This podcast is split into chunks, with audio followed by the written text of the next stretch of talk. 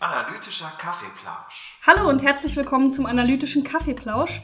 Das ist ein Podcast von einer Philosophin, das bin ich, ich bin Rebecca, und einem Linguisten, das ist Paul. Hi. Und in diesem Podcast geht es um Wissenschaft, Popkultur und alles, was sich so dazwischen befindet. Heute wollen wir uns mal mit einer linguistischen Analyse beschäftigen. Aber bevor wir euch das richtige Thema mitteilen, einmal ein kurzer Aufruf. Ähm, das hier ist ja Folge, ich weiß nicht, 44, 45? 45. Das heißt, wir gehen auf die 50 Folgen zu Mhm. und wir gehen auch auf unser Jahres, unseren Geburtstag sozusagen, unser Mhm. Jahresjubiläum zu. Äh, ein Jahr analytischer Kaffeeplausch. Das ist ja dann die 52. Folge, wenn Genau, alles gut läuft. genau. Keine Ahnung. Ähm, und wir dachten, vielleicht machen wir ja irgendwas Bestimmtes dazu, wissen aber ehrlicherweise nicht was. Also es ist nicht so, dass wir eine Idee haben. Mhm. Und deshalb wollten wir hier einen Aufruf starten. Wenn ihr eine Idee habt, was wir zu unserer 50. oder Jahresfolge, wir machen nur eine Sache dafür. Ja, ja, ne? Ich, ich denke mal, davon. Jahresfolge ist irgendwie besser als Ja, ja, 50. ja, ja. Ne?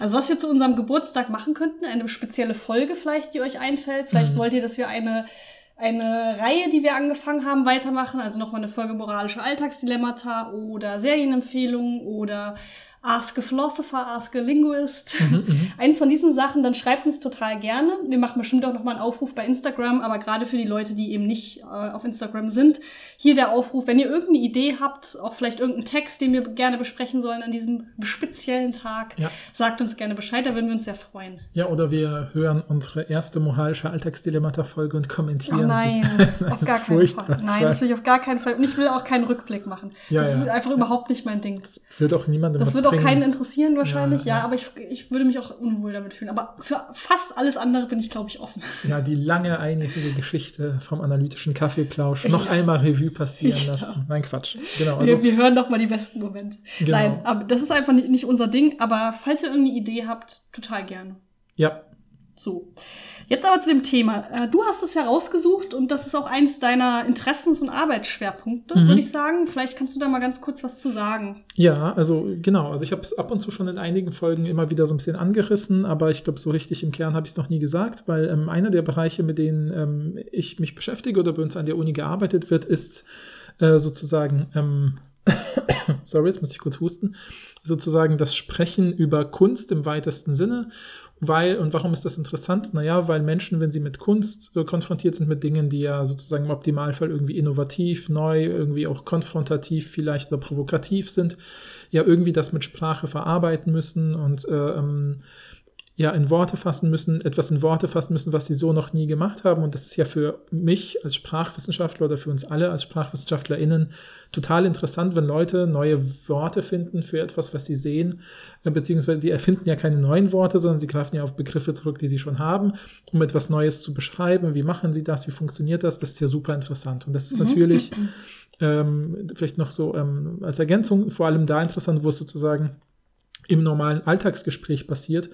Und da kann man sich ja schon denken, wenn man jetzt wirklich sprachwissenschaftlich dran geht, dass ja auch solche Dinge wichtig sind, wie zum Beispiel, wo machen die Leute kleine Pausen? Oder man nennt das dann Reparaturen. Also wenn sich jemand zum Beispiel mitten im Wort abbricht und ein anderes Wort einsetzt oder den Satz abreißt und nochmal neu ansetzt, dann merkt, das sind ja für uns alle Signale, dass da jemand in einem Denkprozess ist und vielleicht versucht jetzt etwas zu sagen, was er oder sie äh, für treffend hält, weil das, was vorher ähm, sozusagen abgebrochen wurde, ja offensichtlich nicht für treffend gehalten wurde. Und dann kann man da Ja. ja, irgendwie so schön gucken, was da passiert, ja. Und äh, weil das ja immer so ein, so ein interessantes Feld ist, weil da subjektive Eindrücke eine Rolle spielen, aber sobald Menschen miteinander reden, wollen sie irgendwie auf eine gemeinsame Basis kommen, ist das einfach interessant. Und das wird eben von verschiedenen äh, LinguistInnen untersucht, eben nicht nur denen an unserer Uni.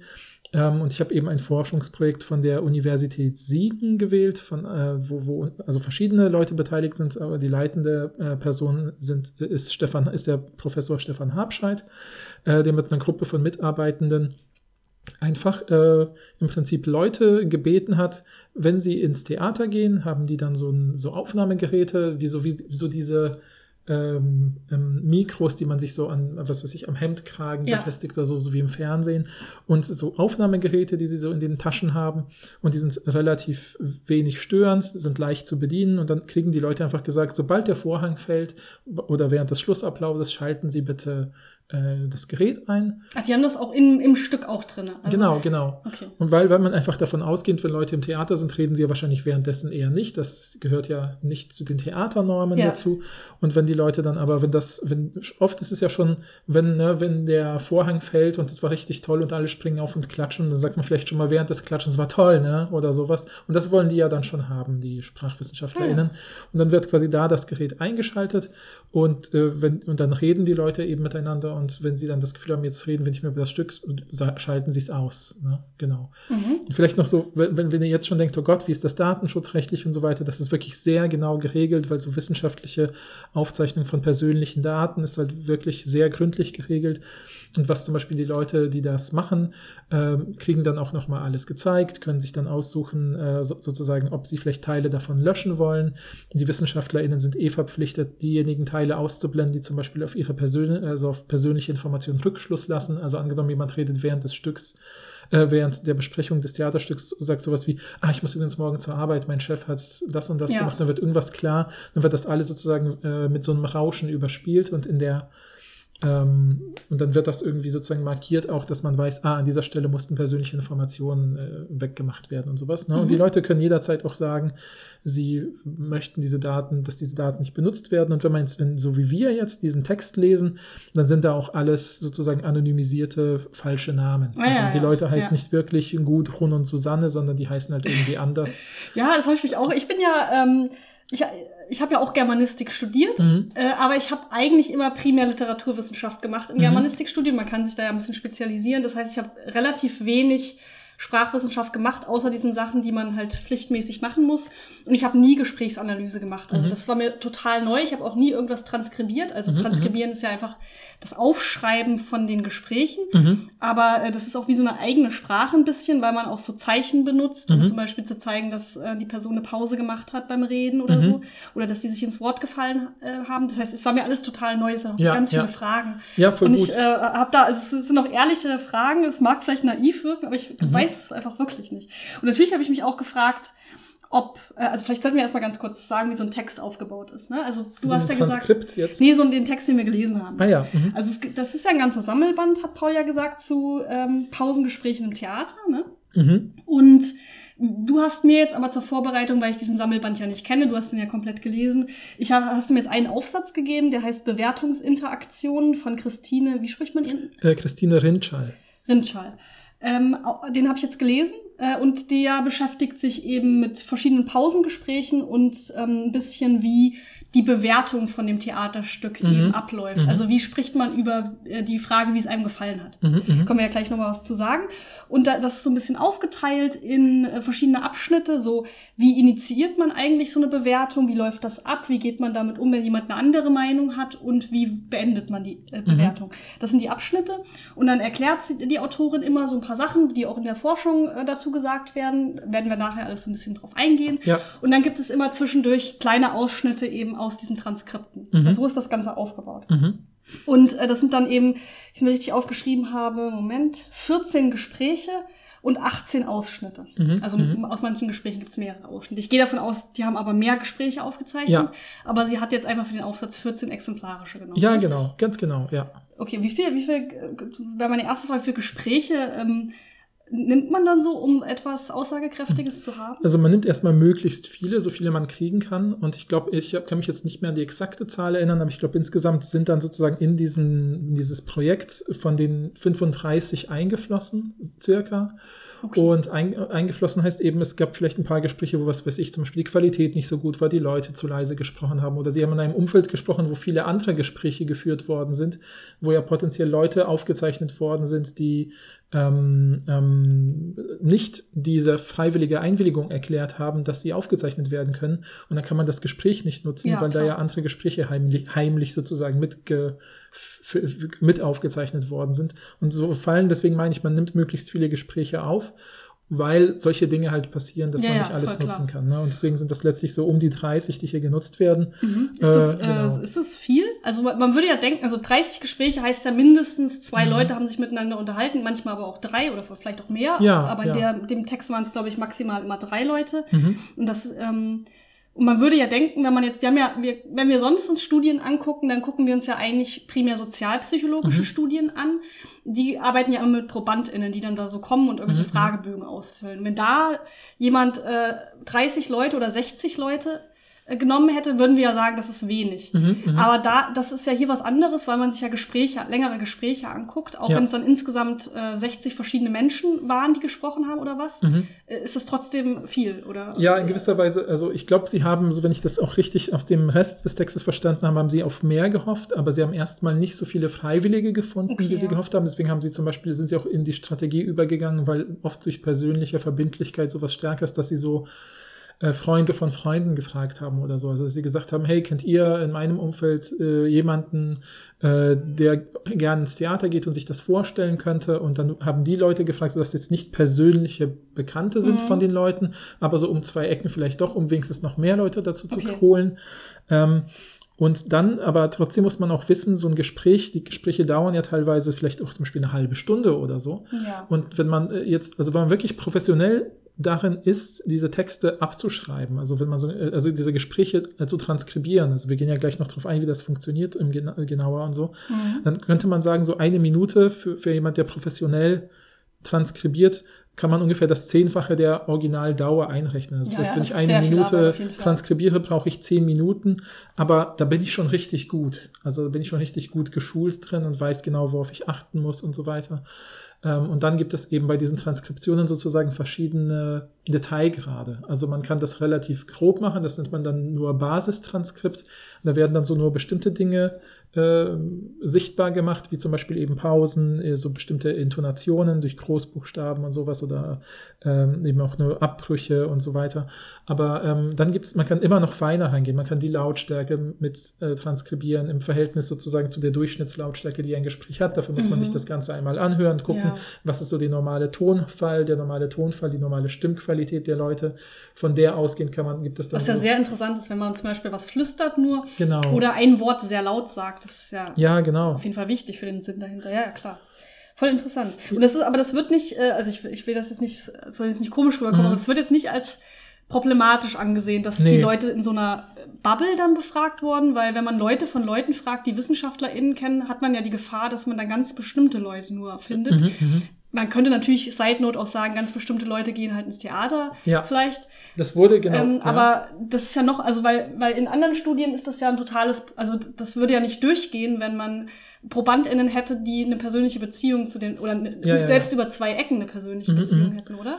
Das weiß ich nicht, ob das sozusagen, also ich glaube, bei den Sachen spielt das jetzt nicht so eine Rolle, weil wir jetzt nicht irgendwie Medikamente testen oder sowas. Ja, ja, klar. Also da sind die Leute ja nicht beeinflusst. Der Punkt ist halt eher, ähm, dass man, ähm, also man guckt ja erstmal bei der Datenlage, also was ein bisschen, wisst ihr auch darauf hinaus, sind das genug, auch auf die Dauer der Gespräche sozusagen. Also wie viel Zeitmaterial habe ich eigentlich? Es geht weniger darum, habe ich 36 Gespräche, sondern wie viele Minuten oder Stunden an Gesprächsmaterial habe ich rausbekommen. Das ist eher wichtig und das ist ja Mhm. hier relativ viel.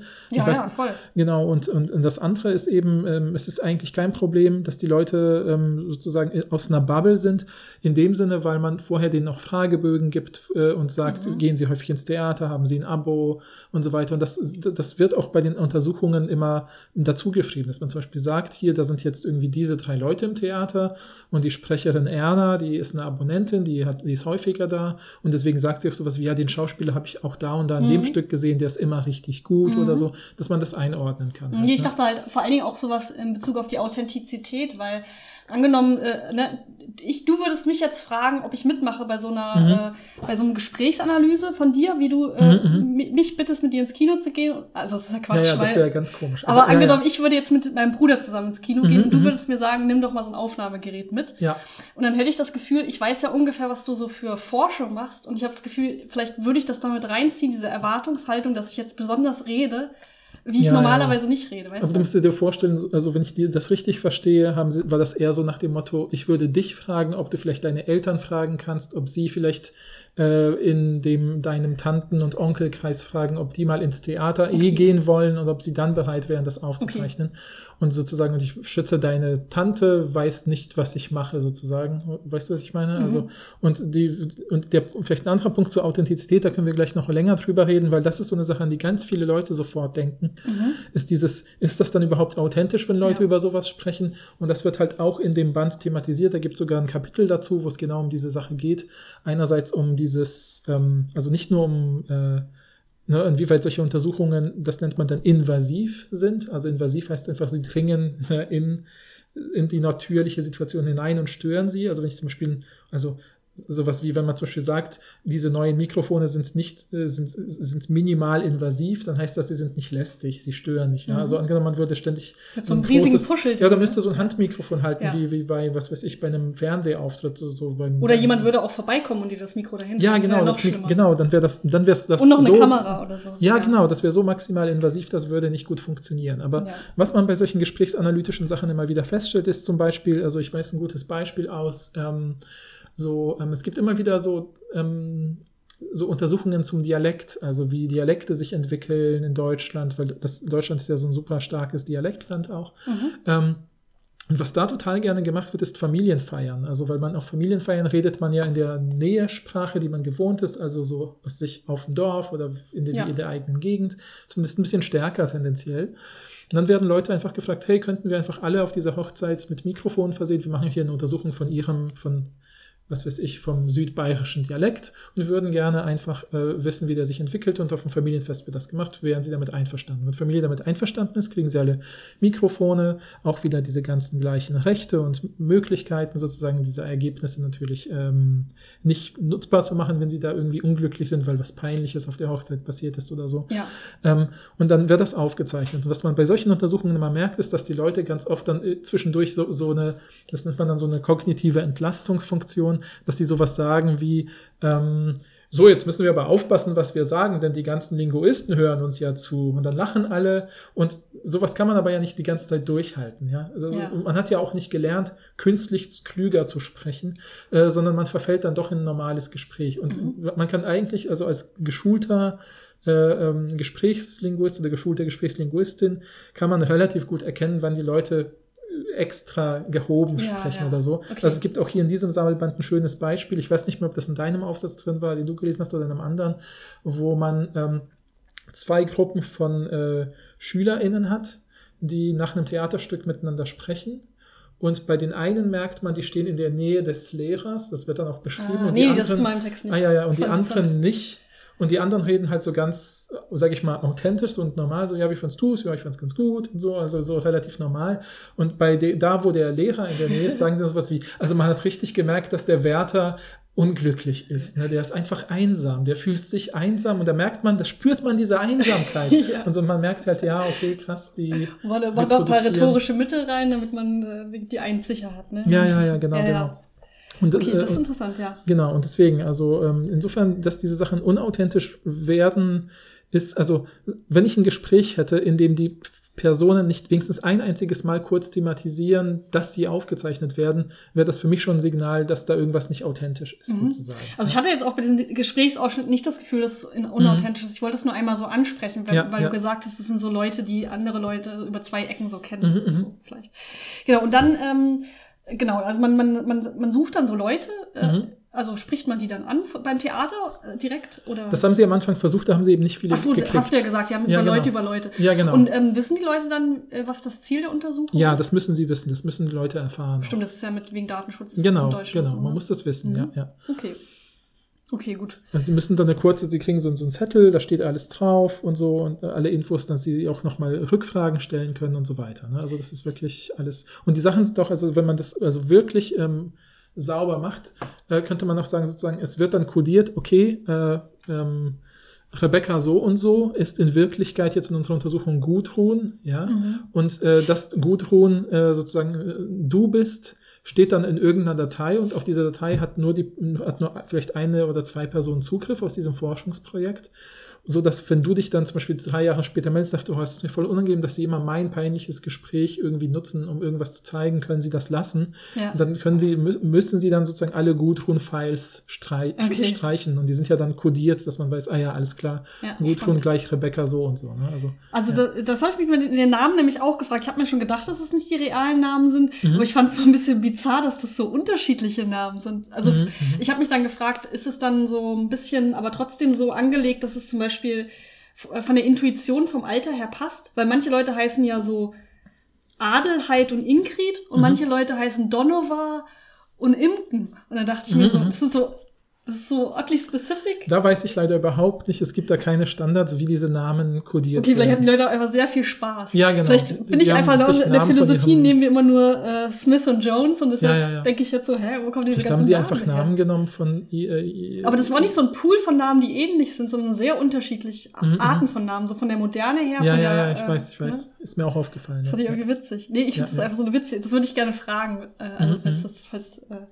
Also, dass ich- jemand weiß, sagt uns gerne. Das würde mich Ja, irgendwie genau, interessieren, genau. woher diese Namen kommen. also wie gesagt, ich glaube, die sind äh, einfach, also die Leute, die forschen, dann suchen das einfach aus, so, sozusagen. Und ich weiß aber nicht, ob die hier heimlich irgendwelchen Regeln gefolgt sind. Also sowas wie wir nehmen, wenn jemand eine Gudrun heißt, dann heißt äh, die Person hier Adelheid, weil man mit beiden Namen ähnliche Alters- und Mhm. Zugehörigkeitssachen Ja, ja, genau, habe ich so, mich ne? auch gefragt. Ja, ja. Es war ja auch so, dass bei manchen dieser Gespräche, äh, wo, die wurden so eingeordnet, auch in den Beziehungen zueinander, so ein Ehepaar und die eine Mhm, Frau mhm. ist schwanger. Mhm. Und da stand dann aber in der Fußnote nur, weil sie das einmal thematisiert, dass Genau. sie, was weiß ich, oft aufs Klo muss oder was Ja, da passiert ist. Und deshalb äh, wurde das dazu geschrieben. Richtig. Und bei manchen stand ja sowas wie, okay, der Typ ist jetzt Regisseur und deshalb redet er auch so ein bisschen anders vielleicht Mhm, mhm, über mhm. Theater. Ja. Können wir ja auch nochmal drüber reden. Das ist natürlich das interessanteste Gespräch meiner Ansicht Mhm, nach mit dem mhm. Regisseur.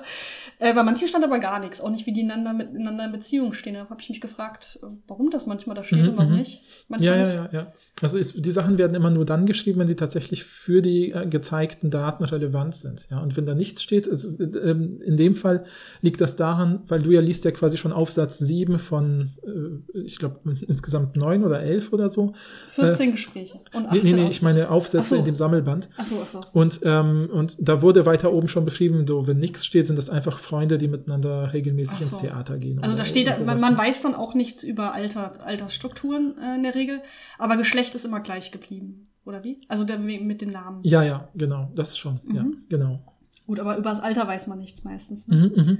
Okay, wollen wir einfach mal einmal so ein Gespräch vorlesen, damit die Leute sich vorstellen können, wie so ein Gespräch abläuft. Weil man, ich glaube, man stellt sich jetzt vielleicht vor, okay, LinguistInnen äh, äh, haben so Gespräche transkribiert und dann denkt man vielleicht an so richtig krasse Gespräche über, was weiß ich, die Monokausalität des Todes von Werther und dann, äh, ne? Ja. und dann, ähm, und dann ist man vielleicht überrascht, wenn man so ein Gespräch dann tatsächlich liest, Ja, ja, ja, genau, genau. Also ich war ein bisschen überrascht, wie die dann aussehen. Ja. Und wenn wir versuchen, mal so eins zu lesen, ich, wie gesagt, ich kann mich, ich kann auch gleich noch mal ein bisschen fragen nach diesen Transkribierungssymbolen, weil da Mhm, kenne ich mich mhm. auch nicht so gut aus. Ähm, aber vielleicht können wir einfach mal lesen. Wir haben hier Gudrun und Susanne. Wer willst du gerne Ja, ich fange mal mit Gudrun an und ich bin versuche das so vorzulesen, wie mir das Transkript es nahelegt. Ne? Ich muss noch mal ganz kurz fragen. Manchmal sind Sachen groß geschrieben, das heißt, dass sie betont werden. Richtig? Genau, genau. Also wenn da zum Beispiel Langen steht und L-A-N-G ist groß geschrieben, heißt es lang. äh, Langen. Langen. Du wirst es sehen, wenn ich es vorlese. Ich bin aber Susanne. Ja, aber ich bin, Gudrun hat auch schon was betont, das siehst du Okay. dann gleich. Also, ne? wenn, ne, wenn, wenn in, also alle, normalerweise sind alle Wörter klein, klein geschrieben Genau. in einem Transkript. Und wenn einzelne Buchstaben groß sind, heißt das, diese Buchstaben werden betont. Und diese genau, Silbe. diese Silbe, genau, Ja. diese Silbe, richtig, genau. Ne? Also, ja, genau, also pass auf, also Gudrun sagt, hast du so ein Theaterstück schon mal gesehen mit so einer riesigen, langen Nee, Bühne? mit so einer, ich habe dir jetzt ins Wort gefallen, da steht da aber. mhm. Nee, mit so einer langen habe ich noch nie gesehen.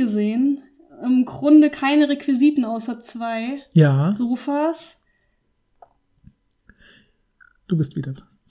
Ach so, ich bin ja Susanne. Ach, sorry, ich habe die. Moment. Ja, du kannst es nicht gut, ich weiß, du kennst es nicht. Oh, Entschuldigung, ich habe dir. Pass auf, ich lese mal beide vor. Nee, lass uns nochmal neu. Ich, ich krieg das jetzt nicht. Okay. Ich konzentriere mich. Okay, alles klar. Ich bin Susanne. Sorry. Ja.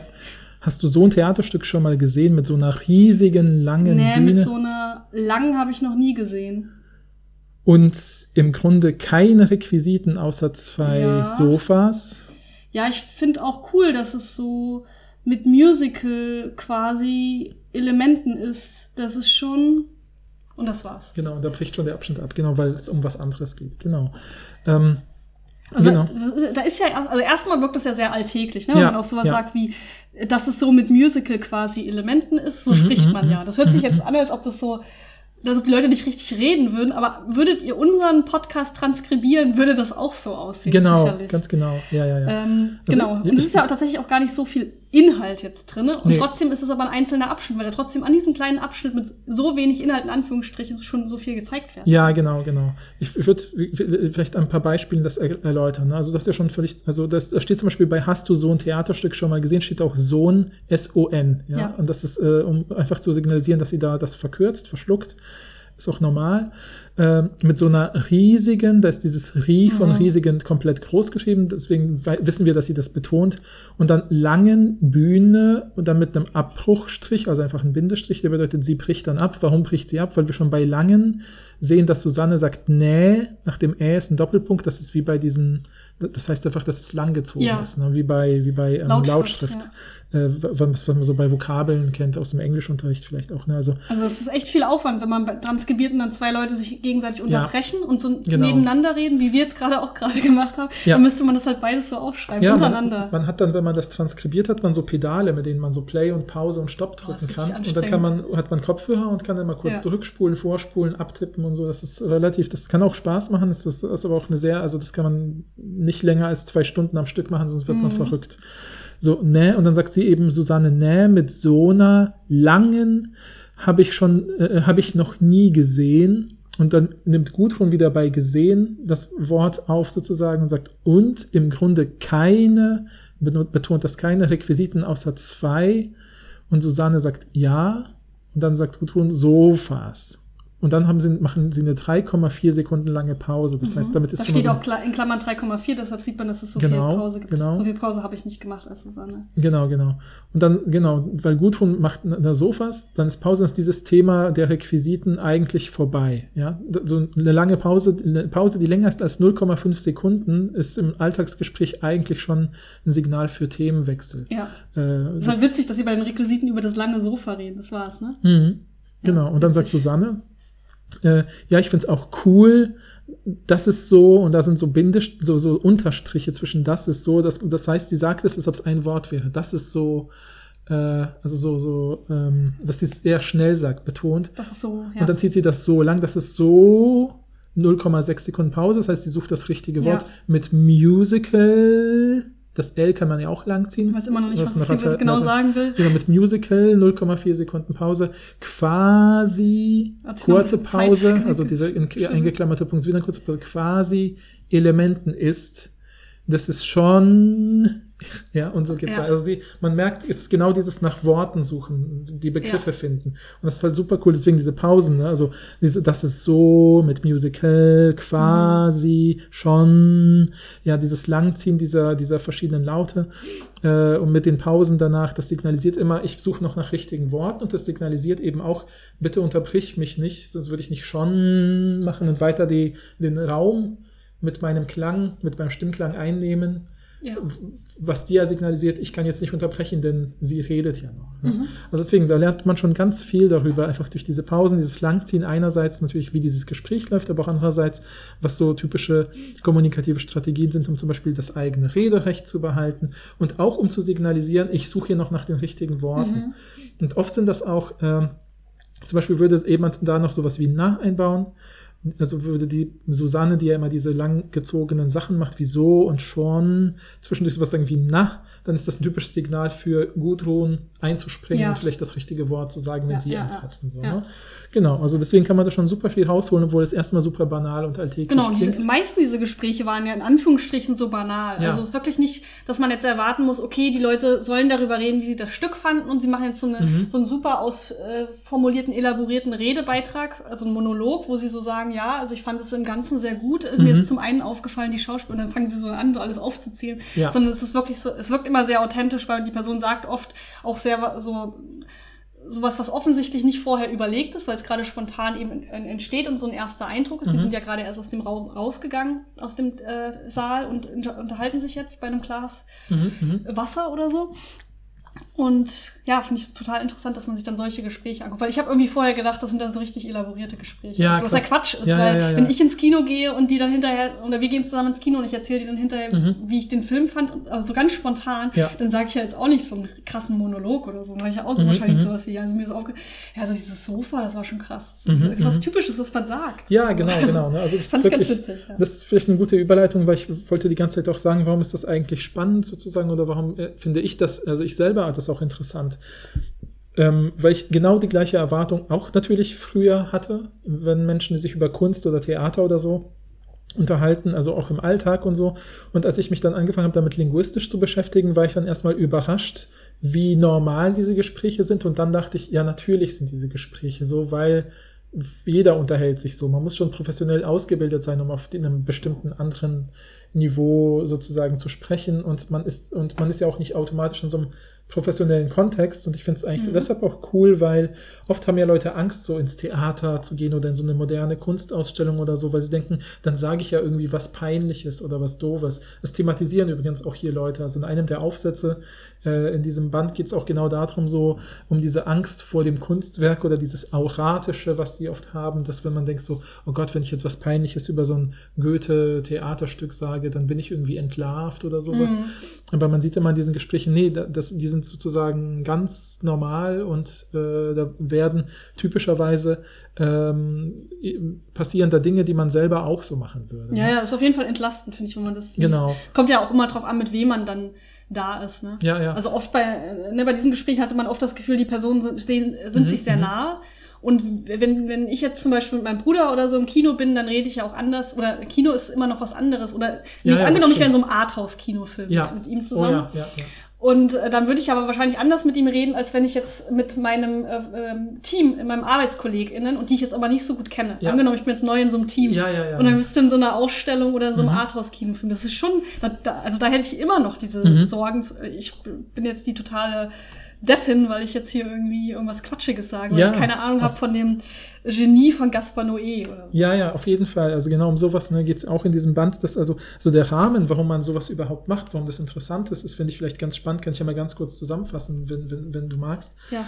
Äh, weil die Idee von diesem Forschungsprojekt ist halt zu sagen, dass man ja bis ins sozusagen im Mittelalter hatte man ja sozusagen verschiedene äh, ähm, ja, Schicht, gesellschaftliche Schichten, ja, wo man irgendwie wusste, Adel und Klerus sind oben und äh, dann gibt es vielleicht ein paar Kaufleute und dann kommen die Bauern oder so und mehr passiert da irgendwie nicht. Und so in Richtung ja, der frühen Neuzeit und der Aufklärung differenziert sich die Gesellschaft ja aus. Und das heißt, während der Adel und, und, und der Klerus haben sozusagen verschiedene verbindende Werte und Institutionen, die sie ausmachen. Aber diese große, breite Bürgerinnenschicht, vom Bäcker über, über den Metzger bis hin zu den Kaufleuten und so, die haben ja jetzt nicht irgendwie verbindende Werte gehabt oder sowas. Und was sich aber entwickelt hat oder entwickeln musste, ist dann eben irgendwie eine Art von gemeinsamer Identität dieser Schicht. Und die hat sich halt im sehr, sehr starken, äh, auf einem sehr starken Weg auch über das, solche Gespräche über so Kunst- und Kulturprodukte entwickelt, dass man eben über Goethe und Schillers Theaterstücke gesprochen hat und da sich irgendwie abgrenzen konnte von anderen, weil man etwas versteht, was Mhm. andere nicht verstehen. Und so eine gemeinsame, also das ist vielleicht der Kern, man stiftet dadurch so eine gemeinsame Gruppenidentität und so eine Wertegemeinschaft, ja, Ja. dass man irgendwie sagt, ja, das sind die Werte, für die wir einstehen. Und im Kleinen, da sieht man eben auch an diesen Gesprächen hier, ich glaube, in deinem Abschnitt ist auch so ein Gespräch, wo Eltern mit einem Kind auch sprechen, mit dem sie im Theater sind. Ja, ich konnte nur nicht, äh, habe überhaupt nicht verstanden, wie alt dieses Kind ist. Also Mhm. als ich das erste Mal gelesen habe, dachte ich, das sind, die sind halt 40 und der Sohn ist 20. Ja, ja, genau. Ist das genau. so? Ja, ja, das ist es auch, genau. Und trotzdem, finde ich, merkt man irgendwie, dass sie trotzdem irgendwie das Gefühl haben, sie müssen ihm jetzt was vermitteln äh, und, und, und so über dieses Theaterstück und wie, wie ihr es fand. Und ich weiß auch noch von einem, von einem anderen äh, Gespräch in dem ganzen Sammelband, wo wirklich dann äh, sozusagen mit einem kleinen Kind gesprochen wird, also mit einer, ich glaube, 14-, 15-jährigen Tochter. Hast ein Ähm, kleines Kind gesagt, ich dachte ein vierjähriges Ach so, nee, nee, Kind. nee, nee. Also, ja, ein Teenager. halt. 14-jähriges Kind ist ein kleines Kind für dich. Ja, ich dachte jetzt im Verhältnis zu den 40-Jährigen oder so. Sorry, ne? Und ja. da ist dann sozusagen die Mutter und eine Freundin. Die Freundin ist so die Theatergängerin und die versucht dann irgendwie die Tochter so ins Gespräch zu führen, indem sie ihr so Fragen stellt, die so lockere Einstiegsfragen sind. So, ne? Also Mhm. äh, fandest du das auch so schön oder so, als der eine gesungen hat oder irgendwie sowas, so, um, um ihr so ein bisschen beizubringen, wie läuft so ein Gespräch. Das macht sie natürlich nicht dafür, aber das macht man dann irgendwie Nee, so. voll ne? interessant. Das, das würde mich auch interessieren, ja. Ja, ja, ja. Genau, und das finde ich irgendwie spannend, dass, dass man sozusagen diese Funktion, dieses äh, so, so, so eine Gruppenidentität stiften, gemeinsame Werte schaffen. Und das zeigt sich, finde ich, auch im Kleinen, wenn man was sich mit, das, das zeigt sich auch in so kleinen Sachen, wie wenn äh, TeanerInnen äh, so Peer Group-mäßig gucken, welche Bands hörst du und die eine Band finde ich besser, weil die machen das und die eine andere Band macht das. Und es geht bis hin zu jetzt, wenn man irgendwie sich darüber unterhält, welche Serien man guckt und was weiß ich, dass diese Serie toll ist, weil sie eine neue Perspektive auf dieses und jenes Thema Mhm. wirft, was andere Serien nicht machen. Ja. Das sind die gleichen Funktionen und die zeigen sich eben auch hier in so Alltagsgesprächen nach dem Theaterstück. Nee, ne? finde ich voll interessant. Du kannst ja auch, wir können ja jetzt erstmal gleich den Text ein bisschen durchgehen oder ich Mhm. kann dir ja sagen, was ich mir, was ich so interessant fand. ja, gerne. Und dann kannst du ja, weil du machst das ja auch oft in Seminaren mit deinen Leuten, diese Gesprächsanalyse, Mhm. und du hast ja, glaube ich, auch den Leuten schon das eine oder andere Mal die Aufgabe gegeben, mal so einzelne Gespräche von FreundInnen oder WG oder so Genau. aufzuzeichnen, während Ja. sie über, aber über Serien reden. Ja, Und das genau. würde mich interessieren, ob sich das unterscheidet, so Mhm, Theater, Kunst, Serien und so. Mhm, mhm. Da, aber da würde ich gerne am Ende, glaube ich, Ja, dann können wir erst mal ein bisschen machen. erklären, was Ja, haben die eigentlich hier rausgefunden. Das würde, Ja, ja. glaube ich, für uns hilfreich sein.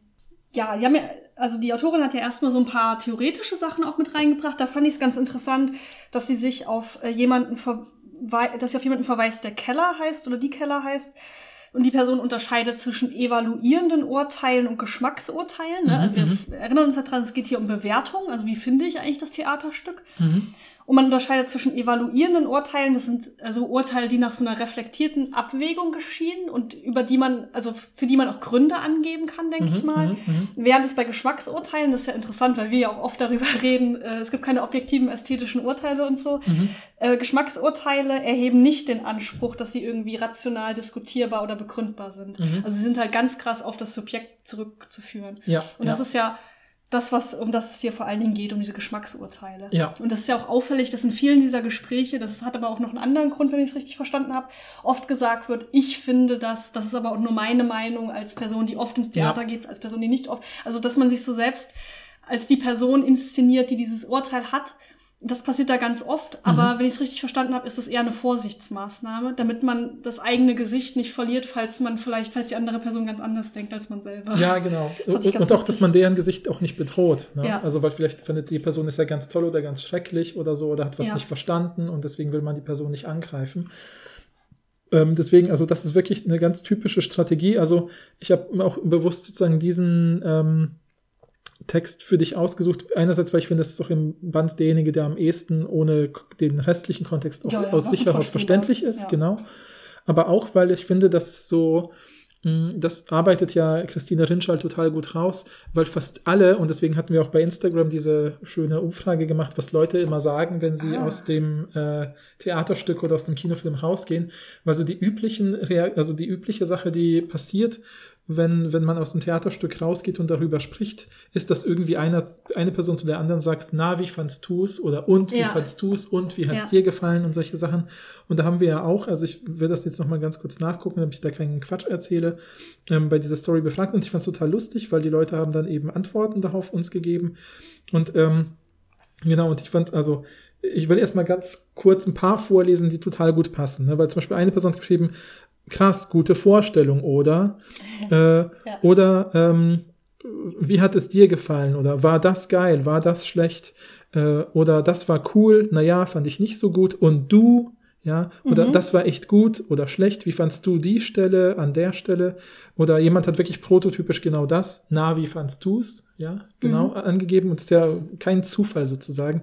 Es sind natürlich ein paar andere lustige Sachen auch noch gesagt worden, die ich nicht unterschlagen will. Zum Beispiel, ich gehe mal kurz ums Eck oder Bier? Fragezeichen. Das wäre auf jeden Fall das, was ich zuerst sagen würde. Auch, Ja. ich muss erstmal auf die Toilette oder wollen wir noch was trinken gehen? Und weil Ja. ich habe das Gefühl, dieses, ich will erstmal was äh, an dem gemütlichen Ort sitzen und dann darüber reden. Das wäre, also Mhm, weißt mhm. du, dass man erstmal das richtige Setting findet für Ja, die Bewertung. Das wäre immer mein erster Move.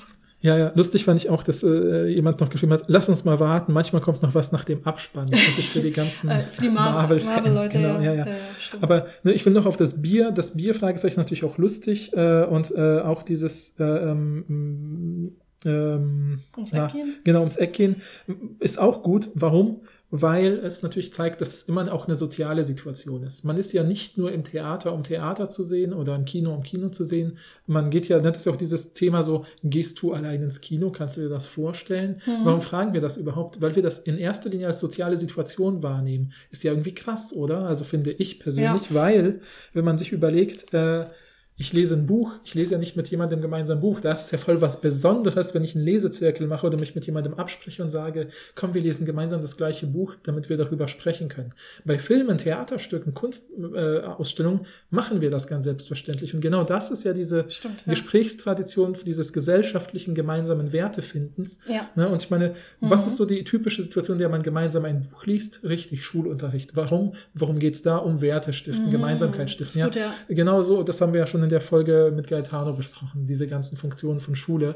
Voll Und deswegen, das, Das- muss man sich klar machen. Das ist richtig interessant, das habe ich noch nie drüber nachgedacht, weil ich, ähm, also ich finde es cool, wenn man alleine ins Kino geht, aber mir, was mir total fehlen würde, wäre echt dieses danach darüber reden. Ja, Also das hat ja, das ist fast das Beste, finde ich, Ja. nach dem Kino oder Theater oder so, dass man darüber, oder auch Serien gucke, gucke ich auch Ja, total Äh, ungern alleine, Mhm. weil ich so gerne darüber rede.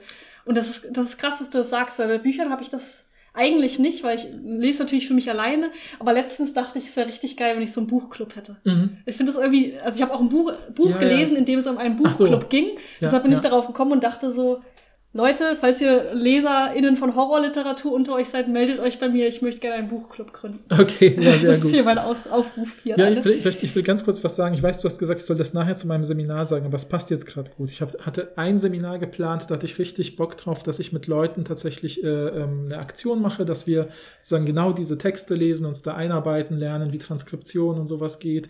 Und dann äh, sollten, hätten die Leute zum Beispiel ihre FreundInnen, Eltern oder so bitten können, in eine äh, Kunstausstellung zu gehen oder in ein Theaterstück zu gehen und dann Oder Museum, das geht ja eigentlich auch Genau, ja, ja, äh, genau. Und dann dieses Gespräch äh, aufzuzeichnen und dann irgendwie selbst zu analysieren. Und dann ging das aber nicht wegen äh, Corona halt, ne? Mhm. weil dann, das war Mhm. genau vor, vor diesem Semester. Und dann habe ich das schnell umgeswitcht, das Konzept auf digitale Kunstausstellungen, weil dann in der Zeit ja auch viele Museen zum Beispiel so digitale Kunstausstellungen gemacht haben, äh, wo man ja auch was sich so einen virtuellen Rundgang machen kann oder so, äh, wo man sich so durchklickt, so ein bisschen wie bei so einem Videospiel durch die Räume und so. Und dann habe ich auch gesagt, gut, probieren wir das mal aus und gucken, was ist. Und da war wirklich äh, total auffällig, dass die Leute sofort, auch wenn man sie, wenn sie darüber geredet gesagt haben, so, ja, irgendwie ist das anders, als wenn man normal ins Museum geht, weil da macht man sich ja für fertig, zieht sich irgendwie besonders an, dann ist man auch drin, dann lässt man sich drauf ein. Und wenn ich hier am Computer sitze und mich das irgendwie nicht interessiert, dann sehe ich sofort, oh, hier ist noch eine Mail reingekommen Ja, ja. und da ist das und dann ist man sofort abgelenkt oder man sitzt halt in der Wohnung, holt sich noch eine Pizzaschachtel. Und dann gab es andere, die gesagt haben, äh, nee, ich fand das voll cool, weil da hatte ich nicht diesen Druck, dass ich was sagen muss oder mich Ja. beobachtet fühle. Also diese ganzen sozialen Sachen werden immer mitgedacht. Und das ist halt eben deswegen, ne, die Leute, die sagen, hier Bier und so, dieses gesellig sein, Ja. das ist wichtig. Und deswegen, Das, das, sagen, das sagt sie auch in ihrem Aufsatz. Geselligkeit ist so wichtig und deshalb haben die meisten Leute auch eine Präferenz auf Konsens. Also, dass sie, sich, dass sie sich eher annähern in ihrer Bewertung über Ja. das Theaterstück, als dass sie sich streiten, zum Beispiel. Genau, genau. Und deswegen dieses, was du sagst, dieses, diese Tendenz zum, also ich, also das ist jetzt nur meine Meinung, äh, Ja. sehe das so und so. Ne? Also all diese Sachen, die man so benutzt, diese vorsichtigen Begriffe sind ganz typisch. Was auch ganz typisch ist, das nennt man halt auf äh, in der, das nennt man halt Hedging oder auf Deutsch Heckenbegriffe. Ja, das haben wir auch aufgeschrieben. Ich habe mir aufgeschrieben, Heckenbewerk, keine Ahnung, was das ist. Ja, das ist total lustig, ähm, weil es gibt sozusagen, es gab ja früher in der ähm, Sprachwissenschaft gab es die sogenannte Prototypensemantik. In der Prototypensemantik hatte man, äh, also die Prototypensemantik hat versucht zu erklären, wie Bedeutungen von bestimmten Begriffen oder Begriffsgruppen in unseren Köpfen arrangiert sind. Und die Idee war, dass ich, wenn ich jetzt zum Beispiel Werkzeug sage, dann hast du sowas wie einen Hammer und einen Schraubenzieher und eine Säge, das sind so deine prototypischen Werkzeuge. Und du wirst jetzt nicht sofort als auf Zollstock kommen oder so, weil das ist ja eher so ein Messgerät, ne? Oder irgendwelche super Sonderwerkzeuge wie Bohrmaschine, die nur für bestimmte Tätigkeiten da sind, sind dann schon ein bisschen weiter weg. Und dann gibt es so Sachen, die irgendwie noch weiter weg sind. Und diese, äh, und da hat man, äh, man hat sich halt am Anfang so ein bisschen metaphorisch ausgesagt, da sind sozusagen zwischen manchen äh, dieser Begriffe sind sozusagen scharfe, scharf getrennte Zäune, klare Zäune. Aber dann gibt es noch die sogenannten Heckenbegriffe, die sind so ein bisschen weicher und puscheliger, ja, wo, mhm. wo die mhm. Grenzen unklarer werden. Deswegen halt wie eine Hecke. Und äh, man markiert oft sowas wie, wenn man eben sagt, wenn ich eben so Leute frage, ist denn äh, der Spatz ein Vogel? Dann sagst du, ja. Ist der mhm. Rabe ein Vogel? Ist der Adler ein Vogel? Aber ist der Vogel, also ist der Strauß ein Vogel? Dann sagst du, ja, irgendwie auch. Mhm. Und dieses Ja, irgendwie auch, dieses Ja, irgendwie so, ich sag mal, ja. das sind Heckenbegriffe. Ich habe mir schon aufgeschrieben, bisschen, irgendwie, schon und so. Ja, genau, dem, genau, äh, genau. Oft auch so langgezogen, mit Pausen, so wie, so wie wir das eben bei dem Beispielgespräch auch gesehen haben. Und damit markiert man so, das ist so eine ganz weiche weiche Formulierung, das ist so mein subjektiver Eindruck. Damit wird ganz mhm. klar markiert, Achtung, subjektive Meinung, nur, also nur ein Geschmacksurteil eben. Ja. Und deswegen, äh, damit macht man dem an, der anderen äh, Person im Gespräch klar, du kannst dich eigentlich nicht angegriffen fühlen. Ja, ja. Ich habe das jetzt nur wirklich so ganz sacht formuliert. Also so, man hat das so ein bisschen mit Watte weich gemacht. Ja, das, das ist eine schöne Erklärung. Ja, cool. ja, ja, genau. Genau, was ich, äh, was ich auch noch ganz interessant finde, äh, was sie auch äh, speziell in Bezug auf das Theater oder in Bezug auf Kunstinterpretationen gesagt haben, ist, dass da so ein richtig so ein Zugzwang entsteht für viele Menschen sich mit dieser Frage der Bewertung überhaupt auseinanderzusetzen. Also dass es total klar dazugehört, wenn man ins Theater geht und mhm. jetzt kann man natürlich noch die anderen Sachen hinzunehmen, Kunstausstellung, Kino, dass dann die Bewer Bewertung dazugehört und dass man dann das Gefühl hat, man ist so richtig in Zugzwang, das Ganze zu deuten und zu mhm. bewerten. Mhm. Und das ist ja wahrscheinlich auch einer dieser Gründe, warum viele Leute irgendwie diesen Druck verspüren. Ja. Dann etwas Kluges sagen zu müssen, weil sie genau wissen, das gehört dazu, mhm. wenn ich ins Theater gehe, dass ich das Ganze dann auch bewerte. Mhm. Und dann mhm. wahrscheinlich noch mal stärker, weil man dann auch dieses, diese Bildungsschichtssache damit hinzu, also interpretiert, äh, mit, mit hineinnimmt bei ja. Theater oder Oper oder Kunstausstellung, was man vielleicht nicht hat, wenn man jetzt den neuen, neuen Vin Diesel-Film guckt. Ja, so. genau, genau, genau. Genau. So, äh, dann haben sie es ja, habe ich ja schon vorhin unter äh, habe ich schon angedeutet, dass das Ganze untergliedert ist, in wie wird die Bewertung, wie ist der Einstieg in die Bewertung, wie ist der Ablauf, wie geht man mit Dissens um, also mit Meinungsverschiedenheiten und wie geht man wieder raus aus der Bewertung. Mhm. beim Einstieg hatten, hast du ja schon viel gesagt, das ist ja auch das, was die Leute bei Instagram schon gesagt haben, mhm. dass man eigentlich unterscheidet zwischen ob es entweder, ob man selbst die, also die Person, die zuerst redet, das ist ja, das ist ja auch dieses Recht auf Erstbewertung, was mhm, sie immer so mhm. sagen, ähm, es kann einmal sein, dass die Person einfach die Selbstinitiative übernimmt und einfach direkt schon mal was sagt. Mhm. Und das kann zum Beispiel sowas wie ein globales Urteil sein. Ja. Also, dass man so ganz im Ganzen schon mal sagt, ich fand das Stück richtig gut. Oder man sagt sowas, sowas oddly specifices, sowas mhm. wie Schauspielerin, Schauspieler in X fand ich richtig gut oder so. Ja, ja. Oder es ist halt eine Aufforderung ganz oft. Das mhm, ist ja mhm. dieses Und, wie fandst du es? Mhm, mh. so, dass, dass man die Person äh, irgendwie ja, ja, ja, genau direkt auffordert, was zu tun. Ja, ja, ja. Nee, ich weiß, ich finde das auch total, ne, ist genau, also dieses erste globale Urteil ist auch ganz typisch, ne, dass man zum Beispiel aufsteht und sagt so, geil. Ja, also, und die anderen Personen nicken. Das ist ja schon mal so ein, so ein das ist wirklich wichtig, dass schon mal das ganze Gespräch so vorgeprägt, da mhm. weiß man, in welche Richtung es geht. Ne? Ich weiß noch genau, dass ich mal mit, mit einem Freund im Kino war und auch nach irgendeinem Film gesagt habe, so geil. Und dann habe ich äh, sein Gesicht gesehen und dann war das Erste, was ich gesagt habe, oder? ja. Das ist auch ganz oft ja, ne, ja, bei diesen Gesprächen so. Genau, genau. Und weil man wirklich äh, sowas sagt und dann merkt man, ups, vielleicht, äh, also, äh, also ich fand's geil. Also ich weiß nicht, wie du es fandst. Ne? Dann, genau, das ist die, eigentlich das Recht auf Erstbewertung, aber auch ein bisschen die Bürde der Erstbewertung. Genau, ne? genau. Also, dass man, also Erstbewertung ist einfach gemeint, die erste Person, die etwas Wertendes sagt, hat einmal sozusagen das das Recht, erstmal mhm. das Ganze einzuordnen, aber sie macht sich ja auch angreifbar, weil wir wissen ja, Theater mhm. ist auch die, eine der Funktion, Hauptfunktionen ist Geselligkeit, deshalb will man sich nicht streiten mhm. und deshalb möchte man eigentlich die gleiche Meinung haben wie alle anderen und deshalb sagt man dann oft, vielleicht sagt man auch etwas, was man wirklich dann meint und dann sagt man am Ende aber ein bisschen was, was so noch, noch offen lässt, dass man vielleicht genau. doch nicht so super begeistert also ist. Ich finde das ein Beispiel, was wunderbar ist in dem, in dem äh, Abschnitt und zwar äh, fängt es damit an, wo man genau diese Dynamik merkt, wo äh, zwei Leute äh, im Stück, aus dem Stück rausgehen und eine Person sagt äh, eben dieses klassische äh, und, wie fandst du's? Und der, dann ist eine Pause und dann sagt die andere Person, ja, war krass Ne? Und dieses krass ist halt so unklar, ob das jetzt krass schlecht, krass gut. Äh, das ist ein bisschen wie interessant, das kann genau, auch alles Genau, genau. Und letztlich läuft es dann darauf hinaus, dass die Person dann nach so einer Rückfrage wieder sagt, also krass unverständlich irgendwie.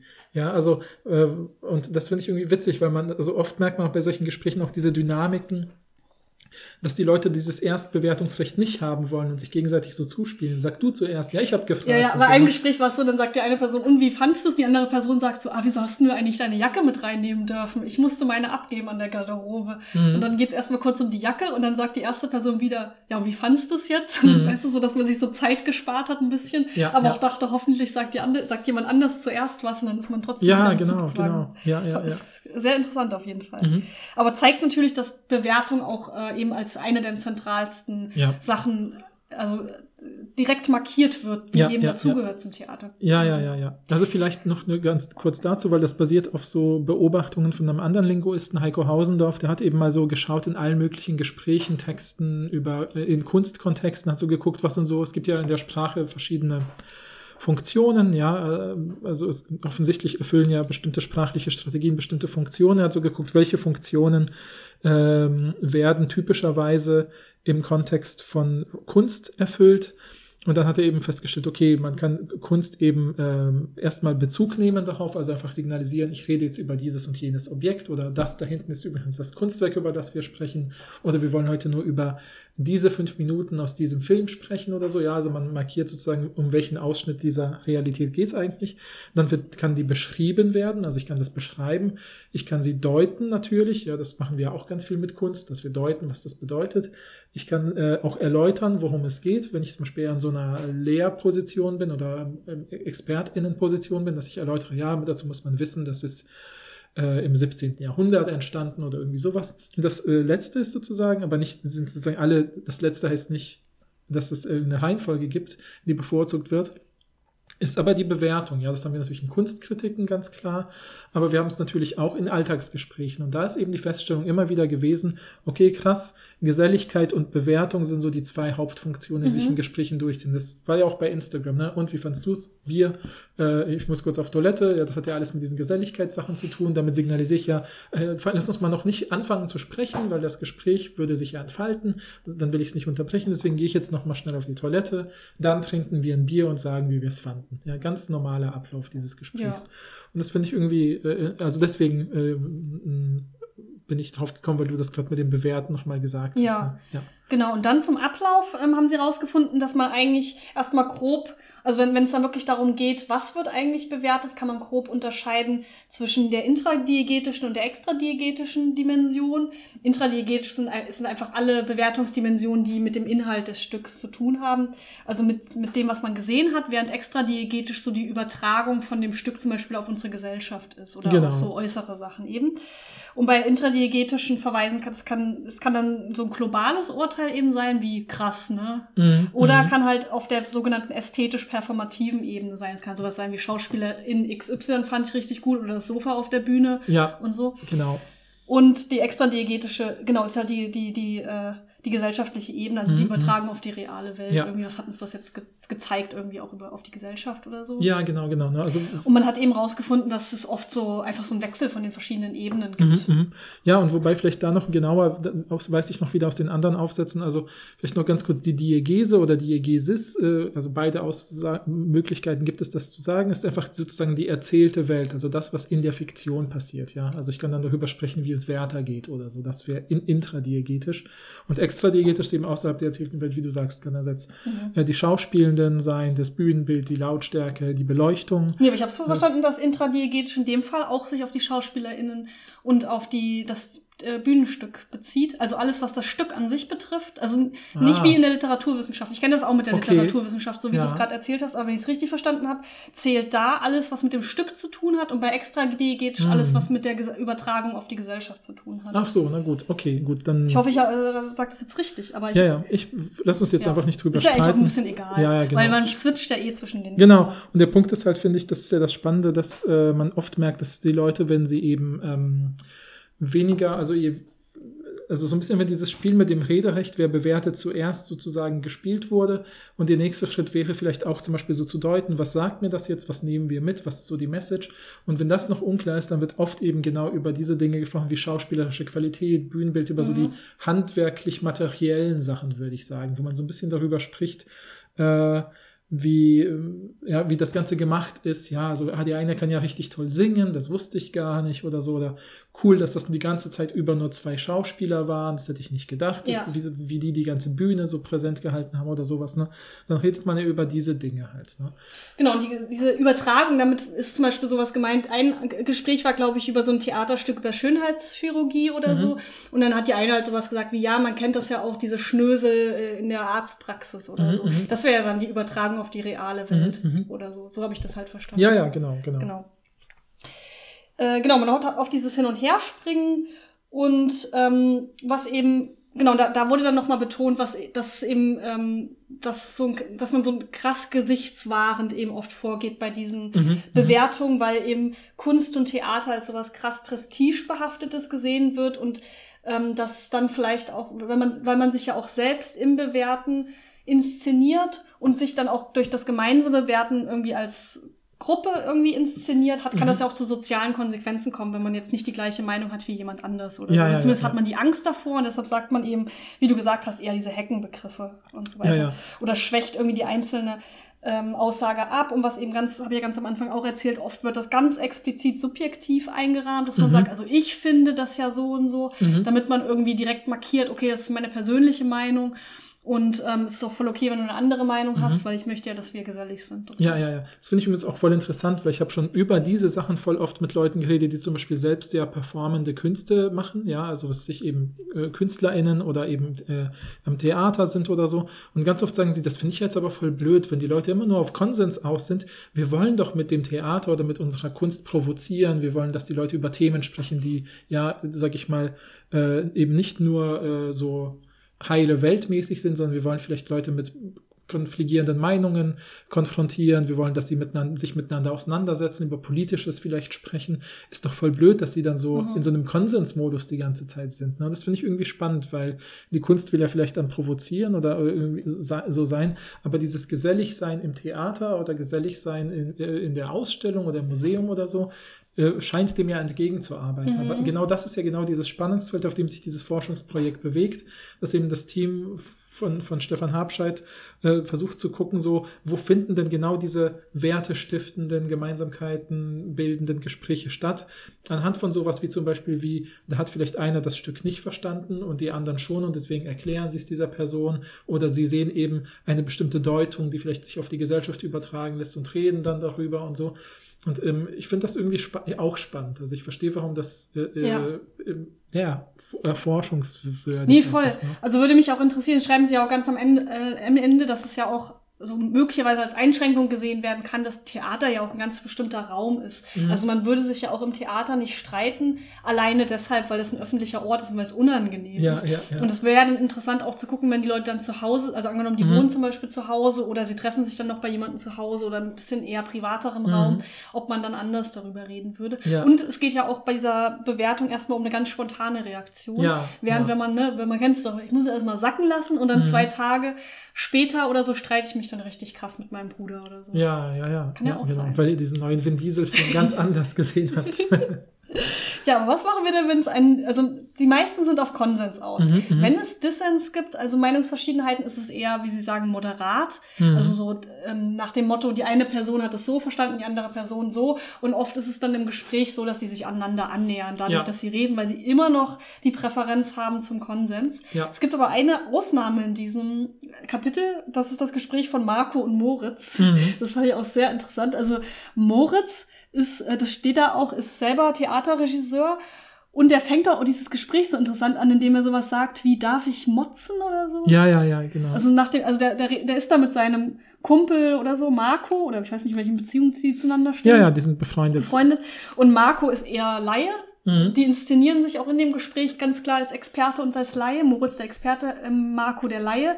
Und Moritz fängt dieses Gespräch ja wirklich an mit so mit sowas wie, ah, ich habe jetzt seit drei Stunden Kopfschmerzen, darf ich motzen, ist das okay? So nach dem Motto, äh, der hatte schon oft dieses Gespräch mit Marco, dass er sich ständig über alles aufregt, Mhm. alles immer schlecht findet und Marco da vielleicht auch ein bisschen genervt von ist. Und dann hat Moritz fängt extra schon so an zu sagen, darf ich denn wirklich meine eigene Meinung sagen? Mhm, Sie mhm. ist auf jeden Fall schlecht. Ja, ja. So. Ich habe auch überlegt, weil ich dieses Gespräch ist auch total cool, wenn ich mit meinen Studierenden diesen Text bespreche, es ist auch das, wo die meisten hängen bleiben, weil es halt so Ja, ja, voll. leidenschaftlich ist. Also ich habe überlegt, wenn du magst, ich kann es auch mal versuchen, in der Art vorzulesen, wie Oh ja. das Gesprächstranskript es halt Ja, mir gerne. vorgibt. Also Ma- Marco sagt ja eh nicht so viel. Oder Ja, soll ich genau. trotzdem Marco nee, nee, ich, ich lese beide. Ich sage dann mal kurz, was dann passiert. Also ich glaube, es ist leichter, wenn, wenn einer liest, weil es ist wirklich schwer, diese Dinger zu durchdringen. Was sagst du nur, weil ich so schlecht darin bin, eben als zu sagen? Ja, du bist, du bist halt nicht gewohnt, diese Sachen zu lesen. ich Das ist aber nicht böse gemeint. Nee, ist ne? okay. Also, ich komme ich komm klar. Also ich lese jetzt also Moritz vor und wenn dann Marco kommt, sage ich Bescheid. Ne? Also Moritz fängt damit äh, äh, ähm, nicht ein ehrliches Wort.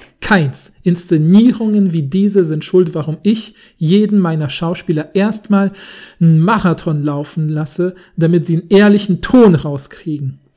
Und, und jetzt steht da mit tiefer Stimme imitierend. Jetzt mache ich Theater, haha, there you shall not pass, you shall pass, wow. Und dann sagt schon Marco, äh, okay. Das muss ich auch sagen. Und Moritz redet aber einfach weiter. Also ähm, holt tief Luft. So. Unglaublich pathetisch. Sie können, und dann unterbricht Marco, finde ich aber total geil, weil ich auf das Britische stehe.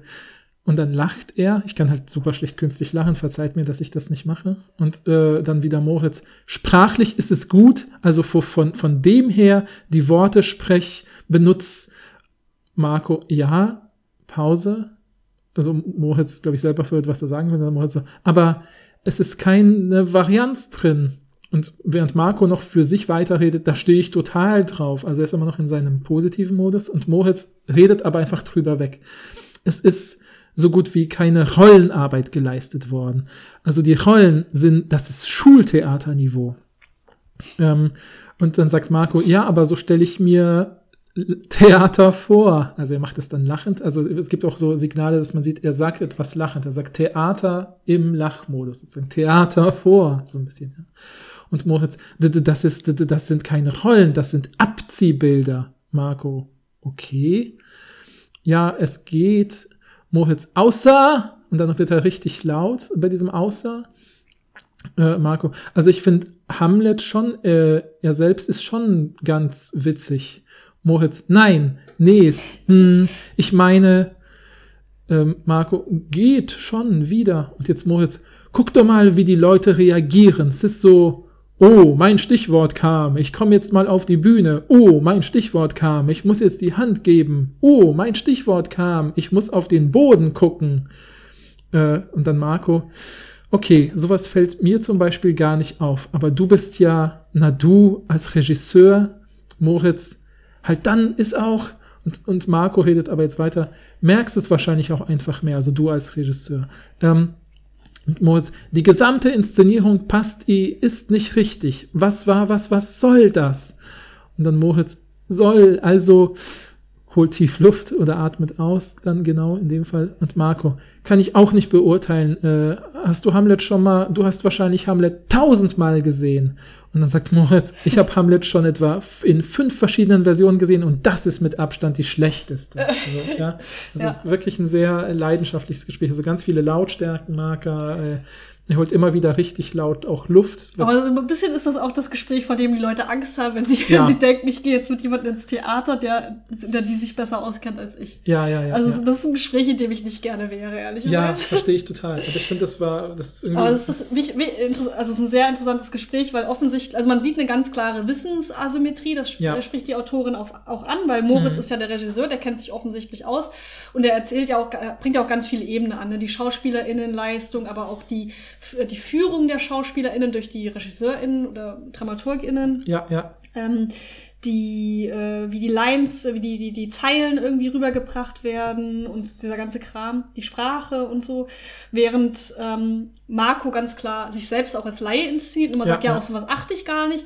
aber ich finde es cool, dass er immer wieder so für seinen Punkt einsteht. Also er Mhm, sagt trotzdem mhm. immer wieder, also ich fand das gut, also das Ja, hat mir gut gefallen, das, das würde ich ist schon gar nicht mehr trauen, wenn ja, in so einer Tirade Ja, aber er, genau, aber er macht ja auch trotzdem diese Strategie, ne, so, aber so stelle ich mir Theater vor und er markiert das mit einem Lachen. Ne? Ja, also genau, so und ich und habe ne? hab Hamlet halt noch, noch nie gesehen Ja, oder so. genau, genau, genau. Und du hast Hamlet wahrscheinlich schon tausendmal gesehen, so übertrieben, aber finde ich witzig, genau. Ja, und äh, in, in der Fußnote geht die Autorin dann auch äh, auf den sogenannten Jargon der Kunstkritik ein, den, äh, den man dann auch merkt bei Mhm. Moritz. Also wenn er solche krassen Wörter benutzt wie die Schauspielerinnen sind doch nur Abziehbilder Mhm, oder die mhm. Charaktere sind doch nur Abziehbilder und das ist ein Schultheaterniveau oder was da alles Mhm. kommt. Das ist ja sehr, sehr krass werten und damit inszeniert er sich aber selbst als Experte, der es viel besser weiß. Genau, weil er eben nicht diese Heckenbegriffe zum Beispiel verwendet. ne? Er Ja. sagt ja, also für mich ist das schon so ein bisschen Schultheaterniveau. Das wäre netter, sozusagen, Ja. das wäre gesichtswahrender gegenüber Marco sozusagen, ne? der, Mhm. der, der schon auch wirklich signalisiert, da stehe ich total drauf, also sich Ja. wirklich da markiert.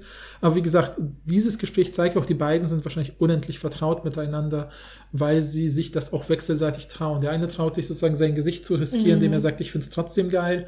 Und der andere traut sich auch rauszuhauen, dass er es kritisch sieht. Also das heißt, ich würde hier, auch wenn es natürlich, ich habe es jetzt mega dramatisch vorgelesen, konfligierend vorgelesen, aber äh, Marco weiß schon, wie Moritz drauf ist und Moritz weiß, wie Marco drauf ist und deswegen können sie auch da frei sprechen und können auch teilweise parallel sozusagen fast für sich selber sprechen, während der andere weiterredet, Ja. ohne dass es als Konflikt jetzt. Genau, also wir äh, haben auch kein, wir werden auch aus diesem Gespräch keinen Ausweg finden. In den meisten Mhm. ähm, Dissens-Gesprächen gibt es ja irgendwie eine Annäherung, bei denen halt nicht. Also Ja. nicht wirklich. Es gibt, glaube ich, eine Stelle, wo Moritz so ein bisschen was so ein, einschränkt, dass er sagt, ja, okay, sprachlich ist es vielleicht gut oder so. Mhm, mhm. Aber dann geht er direkt schon wieder, ja, aber das und das und das ist Ja. aber trotzdem schlecht und so.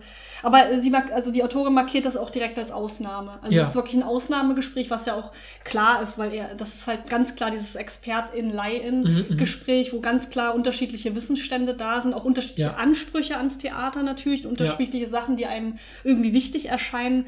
Da ist es dann nicht mehr möglich und Mhm. vielleicht auch durch die Persönlichkeit nicht mehr möglich, einen Konsens zu finden. Ja, genau. Und ich meine, was man dazu sagen, wa- was ja auch klar wird, ist ja sozusagen das, oder vielleicht auch euch inzwischen klar geworden sein sollte, ne, dadurch, dass man immer diese zweigleisigen, äh, zweigleisigen Gespräche hat, äh, sozusagen einerseits das Gesellige, das Soziale, auf der anderen Seite das Bewerten, das Inhaltliche des Theaterstücks oder dessen, was man gerade gesehen hat. Was man immer hat als Strategie, was sozusagen, damit man den Dissens lösen kann, ist immer zu sagen, äh, das merkt man auch in ein paar Gesprächen, auch in, über den ganzen Sammelband verteilt, äh, ist eben letztlich dieses Fazit, dass man oft sagen kann, ja, okay, wir sind hier vielleicht anderer Meinung, aber es war aber auch irgendwie ein schönes Erlebnis, dass wir das gemeinsam jetzt erfahren haben, dass wir durch die Kunst hier sozusagen gesehen haben, dass wir da unterschiedliche Geschmäcker haben oder unterschiedliche Meinungen. Man framet es, man rahmt es ein als Gewinn. Ja, als sozialen Gewinn. Man hat sich kennengelernt, man hat über Dinge gesprochen, über die man sonst nicht gesprochen hätte. Und diese Geselligkeitssache siegt sozusagen, also ist dann sozusagen immer so die, der Fluchtpunkt, auf den alles trotzdem hinauszieht halt. Ne? Mhm. Ja, und ähm, was man dann noch zum Ausstieg aus der Bewertung sagen kann, da ähm, unterscheidet die Autorin einfach zum einen Themenwechsel, also dass man erst ne, bewertet und dann sagt irgendwann keiner mehr was und dann wechselt man das Thema und fragt sich, wo man jetzt ins welches Restaurant man jetzt gehen soll Ja, oder so. ja. Oder es gibt einfach eine Unterbrechung, die irgendwie was mit dem Kontext zu tun hat, wie die Pausenglocke halt, dass Ja. es wieder weitergeht. Ja, Das ist jetzt wenig interessant, aber klar. Ja, ja. Genau, und das Fazit äh, habe ich mir hier aufgeschrieben. Bewerten ist ganz klar eine zentrale Funktion von Kunst, Mhm. gemeinsam in, im äh, Erleben von Kunst. Es gibt eine, eigentlich eine Präferenz zum Konsens. Es gibt, gab dieses Moritz und äh, Marco-Gespräch, aber das ist halt auch eine Ausnahme Mhm. gewesen. Und äh, in der Regel werden diese Bewertungsinteraktionen relativ vorsichtig durchgeführt, Mhm. eben durch, weil man das eigene Gesicht wahren will und auch das Gesicht der Mhm. anderen Person. Ja, das, genau, das habe ich mir aufgeschrieben. Also Ja, ja, interessante Sachen.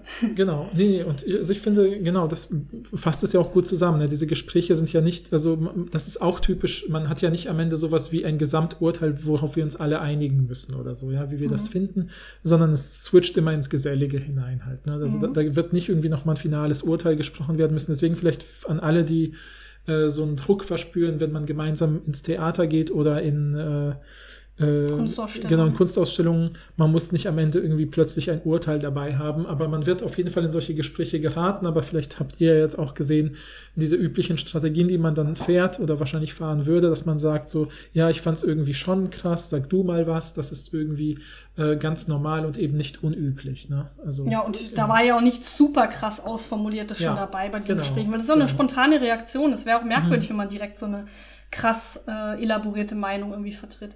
Und wie ist das jetzt, wenn du das mit deinen äh, StudentInnen machst? Gibt es da Unterschiede zwischen den Medien, also zwischen Mhm. beispielsweise äh, Museumbesuch oder Kunstausstellungsbesuch, Theaterbesuch und Film oder über Serien Mhm. reden? Mhm, Also, mhm. weil, ne, wir haben ja drüber geredet, Theater und Kunstausstellungen und so hat ja auch so eine Bildung, ist ja so eine bildungssprachliche Intu äh, Institution, Mhm. während Kino und Serien und so ja nicht. Ja, Genau, es gibt auf jeden Fall Unterschiede. Also zum Beispiel bei Serien, das habe ich natürlich auch notgedrungen durch Corona dann gemacht, dass ich nicht wusste, wie ich das sonst machen soll, dass man mit den Leuten interessante Gespräche macht, dass ich zum Beispiel gesagt habe, fragen Sie in Ihren WGs oder bei FreundInnen oder Verwandten, äh, ob die zum Beispiel sich eine neue Serie gemeinsam aussuchen können, die sie beide nicht kennen. Und dann sollen sie die erste Folge gucken. Und dann musste ich zum Beispiel schon sagen, dass sie währenddessen nicht, nicht möglichst nicht sprechen, weil man guckt ja oft während, man spricht ja oft während ein einer Unterschied, ja, Serie. ja. Bei einem Stimmt. Theaterstück oder im Kino macht man das ja nicht oder vielleicht nur ganz Oder kurz. manchmal macht man sogar auch Pause und geht kurz aufs Klo oder so. Genau, sowas, ne, genau. Und, äh, und deswegen, das mussten wir dann quasi schon rausnehmen, damit das Gespräch möglichst, weil wenn da vorher schon was gesagt wird, genau wie dieses kleine Geil oder so, wenn jemand nur kurz was raushaucht, prägt es schon mega, macht es den Boden Ja, sozusagen, voll. ja, äh, für, für das kommende Gespräch. Deswegen haben wir da schon Regeln gemacht und haben gesagt, die Leute sollen eine Folge gucken dieser Serie, nach dem Abspann sozusagen ihre Aufzeichnungsgeräte oder Smartphones einschalten und dann darüber sprechen. Und man muss diesen Gesprächen immer irgendwie einen Zweck geben, äh, wenn man das so ein bisschen zu Hause macht, weil nach dem Theaterstück hat man ja so übliche normale Situationen, um zu sprechen, sowas wie Heimweg oder eben noch was, was trinken gehen. Das sind ja da ist es normal, dass man miteinander spricht. Bei einem Serie, bei einer Serie kann irgendwie sein, dass man sagt, ja, lass uns jetzt erstmal kochen, wir reden nachher drüber. Oder Ja. irgendwie sowas, ne? also Ja, ja. im Alltag. Deswegen habe ich gesagt, danach sollen die Leute drüber reden, äh, ob sie weiter gucken wollen. Und das ist sozusagen das Ziel des Gesprächs. Des Mhm, Gesprächs. Mehr sollten die. Leute denen nicht als Info sagen. Und dann haben die Leute dann eben gefragt, so, und dann war auch fast wie hier erstmal, na, wie fandst du es? Typischer Gesprächseinstieg, ne? Und dann haben die Leute miteinander geredet. Also ich habe zum Beispiel, was ich haben dann zwei Leute äh, aus einer WG darüber geredet, ob sie die Serie, die Netflix-Serie The Witcher weitergucken nach der ersten Folge. Und dann äh, hat, war sozusagen, dann haben sie dann wirklich so darüber geredet, so welche Figuren sie cool fanden und dann, ob sie den Plot richtig verstanden haben. Dann erklärt der eine, der auch irgendwie die Bücher oder Videospiele kennt, so ein bisschen den Plot und so. Und ich finde das Gespräch total lustig, fand das Gespräch total lustig, weil die beiden, da merkt man genau das wieder. Also das Soziale versus das Inhaltliche läuft sozusagen parallel. Und äh, der eine erklärt dann der anderen diese Serie und warum er es toll fand und ist ganz begeistert und sie nickt auch immer super freundlich. Und dann äh, sagt, sagt er mir, und willst du weitergucken? Sagt sie, nee. Und er so, echt? und ist richtig überrascht. Ja. Und ich fand es super lustig, weil ich bin halt quasi mit den Studierenden super langsam wieder, so wie jetzt auch hier bei diesen transkribierten Gesprächen durchgegangen. Also es hatte ja auch dann die Studentin, die das Ganze gemacht hat, hatte ja auch ein Transkript äh, vorbereitet. Und dann haben wir das, sind wir das durchgegangen und habe ich gesagt, sehen Sie, an dieser Stelle merkt man, sie redet über das Soziale, aber und ist auch sehr positiv und sehr offen, ihm zugewandt sozusagen, äh, aufgrund eben dieser sozialen Funktion von Sprache und formuliert aber schon die ganze Zeit super höflich mit so Heckenbegriffen, Mhm. äh, ma- macht sie klar, ich habe dass ich sehe da keinen Reiz. So selbst wenn ich den Plot verstanden hätte, reizt mich das nicht. Ja. Und er ist die ganze Zeit begeistert und erzählt über irgendwelche Schwertkämpfe oder so und die toll inszeniert sind und so. Und sie nickt dann auch immer und kann das total verstehen, dass er das toll findet.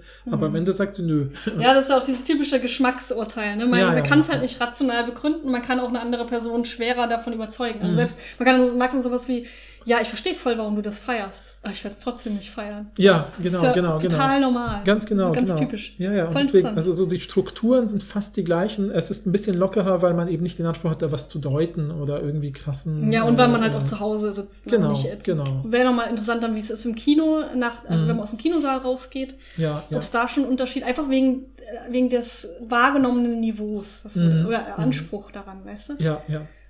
Ja, wie gesagt, mich- konnte ich jetzt leider Ja, ja. nicht gut untersuchen. Aber wäre auf jeden Fall. Gibt es bestimmt so Gesprächsanalysen von Ja, ja, Kino gibt es auch. Ja, ja, es gibt auch zum Beispiel Gesprächsanalysen, wie Leute Fernsehen und dabei beim Fernsehen sprechen. Ja. Oder so habe ich auch schon mal eine lustige, äh, habe ich einen Vortrag von einer Soziologin gesehen, da haben sie Gespräche analysiert, äh, die Leute führen, während sie Germany's Next Topmodel gucken oder so. Das ist auch total interessant, Voll. wie die Leute dann so, so mit so kleinen Gags total krass signalisieren, dass sie das Prinzip der Show verstehen, weil sowas sagen wie, ah, guck mal hier, dir wird gezeigt, wie sie Pizza isst. Das heißt, sie fliegt nachher raus, weil wer isst, verliert. und dann lachen Ach so, alle ja, und so, ne?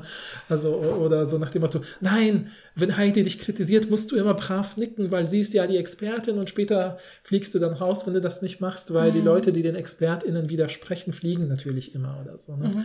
Du musst immer, wenn der Designer sagt, die Schuhe sind richtig, sagst du ja, das muss, also, ne, die Leute, Doch, das Kleid gefällt mir richtig gut. ja, genau, Doch. genau.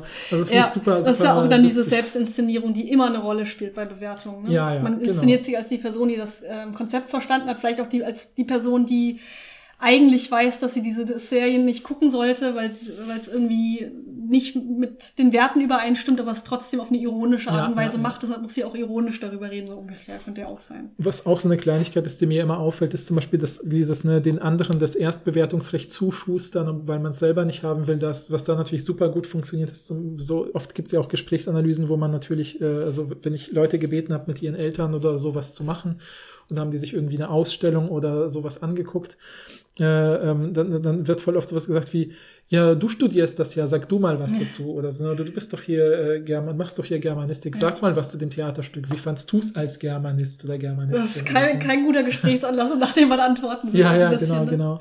Also Ja, ja. hätte ich zumindest das Gefühl. Ja, Ja, voll interessant. Nee, also ich fand das auch mega interessant, weil ich habe ja schon gesagt, ich habe das, äh, habe da noch nie was zu gemacht zur Gesprächsanalyse und ich fand es mega interessant, mal eine linguistische Studie zu haben und zwar wirklich so eine Feldforschung, also nicht Mhm. dieses die Leute ähm, füllen Fragebögen auf oder so und sagen mal, was ihnen zu den und den Begriffen oder Metaphern oder so einfällt. Das ist auch interessant, ich will das nicht herabwürdigen, Mhm. aber so Feldarbeit, also die Leute, die WissenschaftlerInnen gehen wirklich in, ins Feld rein, wie man so sagen würde, in Naturwissenschaften und untersuchen wirklich die Leute in ihrem natürlichen Umgebung. Ja, so. ja, Das ist ja das, was das da Ist- gemacht so ist wird. es, genau das so finde ich es. halt mega interessant irgendwie, weil da habe Ja. ich mich noch nie mit beschäftigt und da gibt's natürlich super viel Kram, den man da machen kann. Ja. Und Also wirklich, ich Ja. liebe das voll. Ich, vielleicht hab, habt ihr es ja gemerkt, wenn ich dieses Transkript von Marco und Moritz vorlesen Ja. darf. Ich liebe auch diese Gesprächstranskripte, wenn sie gut gemacht sind, kann man wirklich das ganze Gespräch nachvollziehen. Es ist eigentlich wie so ein Dramentext, könnt ihr euch das vorstellen, Ja, wie wenn man stimmt. so ein, sieht so so aus. Goethe-Schiller-Drama liest, wo halt super detailliert alles festgehalten ist. Dialektale Einfärbungen, Pausen, Betonungen und so. Und man kann wirklich so in Slow Motion das Gespräch nachvollziehen und sehen, wo welche Dynamiken passieren. Mhm. Und das Interessante daran ist eben, all diese Mikrosignale, Lautstärken, Variationen und was auch immer da notiert ist, Betonungen und äh, Akzente und so, ähm, das, das nehmen wir ja alle subjektiv wahr. Mhm. Warum weiß ich das? Warum kann ich das so, so apodiktisch behaupten? Denn sonst würden wir es ja nicht machen, weil Sprache entwickelt sich ja auch evolutionär. Und wenn diese Arten von Betonungen, von Pausen nicht irgendwie eine Funktion hätten, die andere wahrnehmen, die uns dadurch irgendwie sozusagen als, äh, die uns dann vielleicht als jemand empfinden, der klar spricht, ja, das hat ja auch einen Vorteil, wenn man verstanden wird, muss man sich nicht wiederholen. Wenn man sich nicht wiederholt, kann man mehr Dinge besprechen und so weiter. Das hat ja, sind ja alles kommunikative Mechanismen, die sich herausgebildet haben und da sind, die wir subjektiv verarbeiten können. Und was auch cool ist, was, was man hier nicht so sieht in, in deinem äh, äh, Abschnitt, an dem Aufsatz, den du gelesen hast, aber sieht man mehr an den anderen auch oft, ist, dass ges menschliche Gespräche sozusagen, das nennt man dann Polyphon sind. Also Polyphonie nennt man in der Musik, wenn mehrere Melodien parallel zueinander Mhm. laufen können und trotzdem harmonisieren. Und so ähnlich ist das eben beim Gespräch, dass Menschen können so typischerweise bis zu fünf verschiedene Themen jonglieren in einem Gespräch, ja.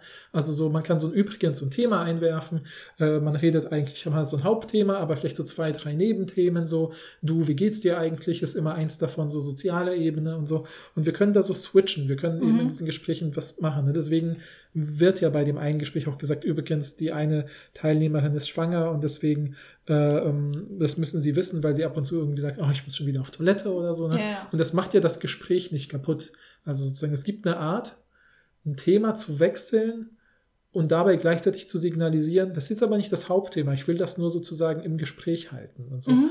Und deswegen diese komple ganze Komplexität eines echten Live-Gesprächs muss so gründlich mit all diesen Details transkribiert werden, wenn man sie gründlich analysieren will, weil da eben ganz viel passiert. Und dann merkt man eben, das finde ich immer so cool, deswegen unterrichte ich es auch so gern mit Studierenden, wenn man eben dieses Witcher-Gespräch nimmt und das durchgeht und die Leute merken, ja krass, ey, man sieht schon, wenn man so grundlegende mh, den grundlegenden Blick von so einer Gesprächsanalyse drauf hat, sieht man schon eigentlich, die Person hat keinen Bock, die Serie weiterzugucken. Mhm. Und der mitbeteiligte Sprecher merkt es erst nach fünf Minuten Ja, ja. sozusagen und ist überrascht. Aber glaubst du, du könntest das jetzt besser einschätzen, wenn wir zum Beispiel miteinander reden und sowas ablaufen würde?